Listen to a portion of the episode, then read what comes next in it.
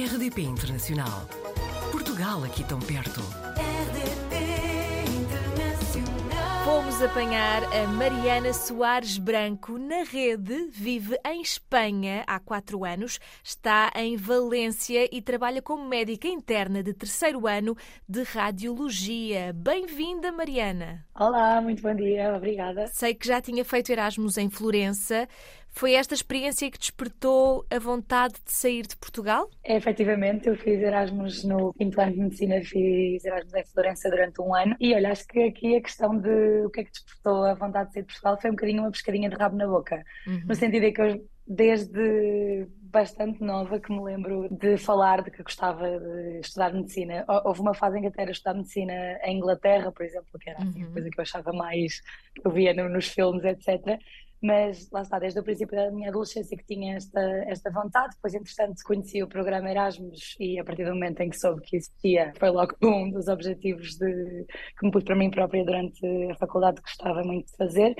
E depois, efetivamente, o programa Erasmus e esse meu ano em Florença. eu sinto que é uma conversa que eu tenho recorrentemente com muita gente em vários âmbitos da minha vida, que efetivamente mudou muito esse meu ano e essa possibilidade de, de ter uma experiência no estrangeiro e de conhecer pessoas com realidades mais longínquas da minha, mudou completamente a minha vida, mudou muito a minha maneira de, de ver o mundo em muitos sentidos e, portanto, isso depois propiciou ainda mais a, a vontade que eu tinha de, lá está, conhecer o mundo e tanto de viajar como depois na parte de, de ter uma experiência profissional no estrangeiro. E porquê Espanha e Valência, mais especificamente? Foi uma oportunidade que surgiu?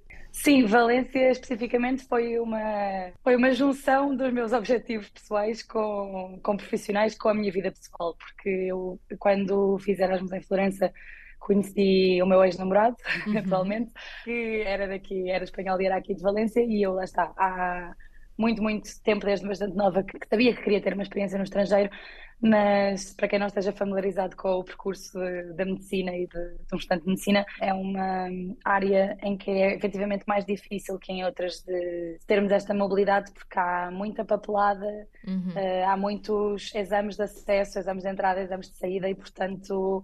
Esta minha condicionante na vida pessoal, esta minha situação na minha vida pessoal foi um bocadinho o que me fez dar o salto, entre aspas, o que me deu assim o empurrão final e, portanto, Valência especificamente surgiu nesse sentido. Eu, antes de vir viver para a Espanha, eu dizia que não gostava de Espanha, não gostava dos espanhóis.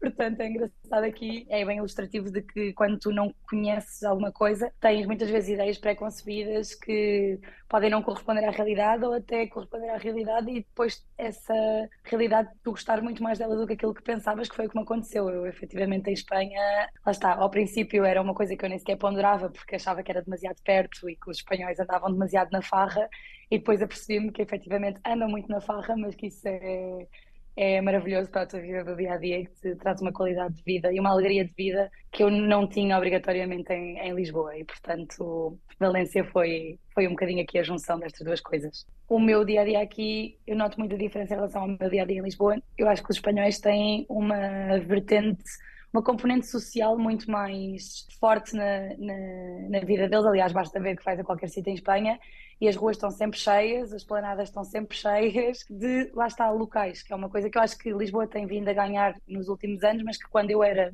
uma adolescente ou lá está mais nova, quando entrei para a faculdade, sinto que não havia tanto esse, esse espírito. É uma grande aprendizagem que eu levo de Espanha e acho que é uma grande que é algo que podemos pôr os olhos efetivamente neste povo, porque acho que a alegria deles de estar constantemente na rua e na farra é uma coisa muito, muito saudável, muito bonita, mas sobretudo muito saudável. E por falar em saudável, no Instagram, a Mariana é criadora de conteúdos, não é? Fala-nos de viagens, fala de saúde, que é a sua área profissional. E aqui recuando um pouco nas suas publicações eh, à época que foi mais complicada da pandemia, acabou por ser um duplo desafio para si, não é? Enfrentar aquilo que se passava no seu local de trabalho e, ao mesmo tempo, aquilo que se passava na internet, com muita desinformação, não é? Sim, a pandemia para mim foi, foi uma época muito difícil, tanto a nível pessoal como. sobretudo a nível pessoal, porque, eh, dando aqui um bocadinho de contexto, eu tinha acabado de fazer o exame de acesso à especialidade aqui em Espanha, eu filo em janeiro de 2020, no final de janeiro, e eu ia começar a trabalhar como interna do primeiro ano em maio de 2020, que foi, obviamente, como todos sabemos, quando instalou a pandemia. Uhum. E, portanto, o que me aconteceu a nível profissional foi que essa minha entrada foi muito atrasada, porque o Ministério de Saúde espanhol não, quer, não quis ter médicos sem experiência a, a trabalhar eh, nesse, nesse momento e há aqui toda uma questão burocrática que, é, que era complicada de gerir nesse momento, obviamente havia outras prioridades, que depois, lá está, eu entrei efetivamente em setembro, o que quis dizer que eh, vivi a pior parte da pandemia aqui em Valência, porque a pandemia, como afetou as várias zonas de Espanha, foi muito foi muito desigual, portanto Madrid foi muito afetado durante a primeira, a primeira vaga de março e abril, mas aqui em Valência, como as coisas fecharam um bocadinho antes de termos muitos casos, etc, etc, a grande, o grande pico de casos aconteceu ao mesmo tempo que aconteceu em Portugal, em janeiro, dezembro, janeiro, fevereiro do ano, do ano seguinte, é? portanto 2021, e nessa fase eu efetivamente já estava a trabalhar e isso é todo um outro tema que também é efetivamente uhum. difícil de gerir como profissional de saúde uma situação destas, porque leva os sistemas de saúde absolutamente ao, ao limite e, e evidencia bem, uh, e aqui vou ser um bocadinho política já, mas não, já sabem que conhecem o meu trabalho, já sabem que não consigo calar, que evidencia bem a, a falta de investimento que tem havido nos sistemas nacionais de saúde uhum. e infelizmente eu vejo isto de uma forma global, está, acontece em Portugal, acontece em Espanha, acontece em Itália, acontece infelizmente em, em todo o lado. Evidenciou muito essa falta de, de, investimento que há nos cuidados de saúde, nos profissionais de saúde e, e em toda esta estrutura que, quando nos falha, lá está, de repente parece o mais importante e no fundo é uma coisa que andamos a ignorar durante imenso, imenso tempo. Mas recuando então à questão de, de, de quando instalou a pandemia do meu trabalho no, no, Instagram, eu estava em casa, não estava a trabalhar ainda como interna uhum. e foi difícil de gerir até a nível pessoal a frustração de eu sentir que eu podia ajudar, mas não estava a ajudar porque não me deixavam, entre aspas, trabalhar, não é? E portanto o Instagram foi aqui a maneira que eu arranjei de sentir que, que conseguia aportar o meu, o meu pequeno trocinho de arena, de areia, lá está aqui os, os misturas com o espanhol, o meu pedaço de areia aqui a este, a este caminhão gigante, a esta engrenagem gigante que foi combater a Covid. E efetivamente no Instagram existe muita desinformação em todas as áreas, mas a área de saúde é flagrante, é o nível de desinformação que existe, existe muita banha da cobra, existe muitas pessoas, eh, existem muitas pessoas que se vendem como experts quando na verdade não têm qualquer formação.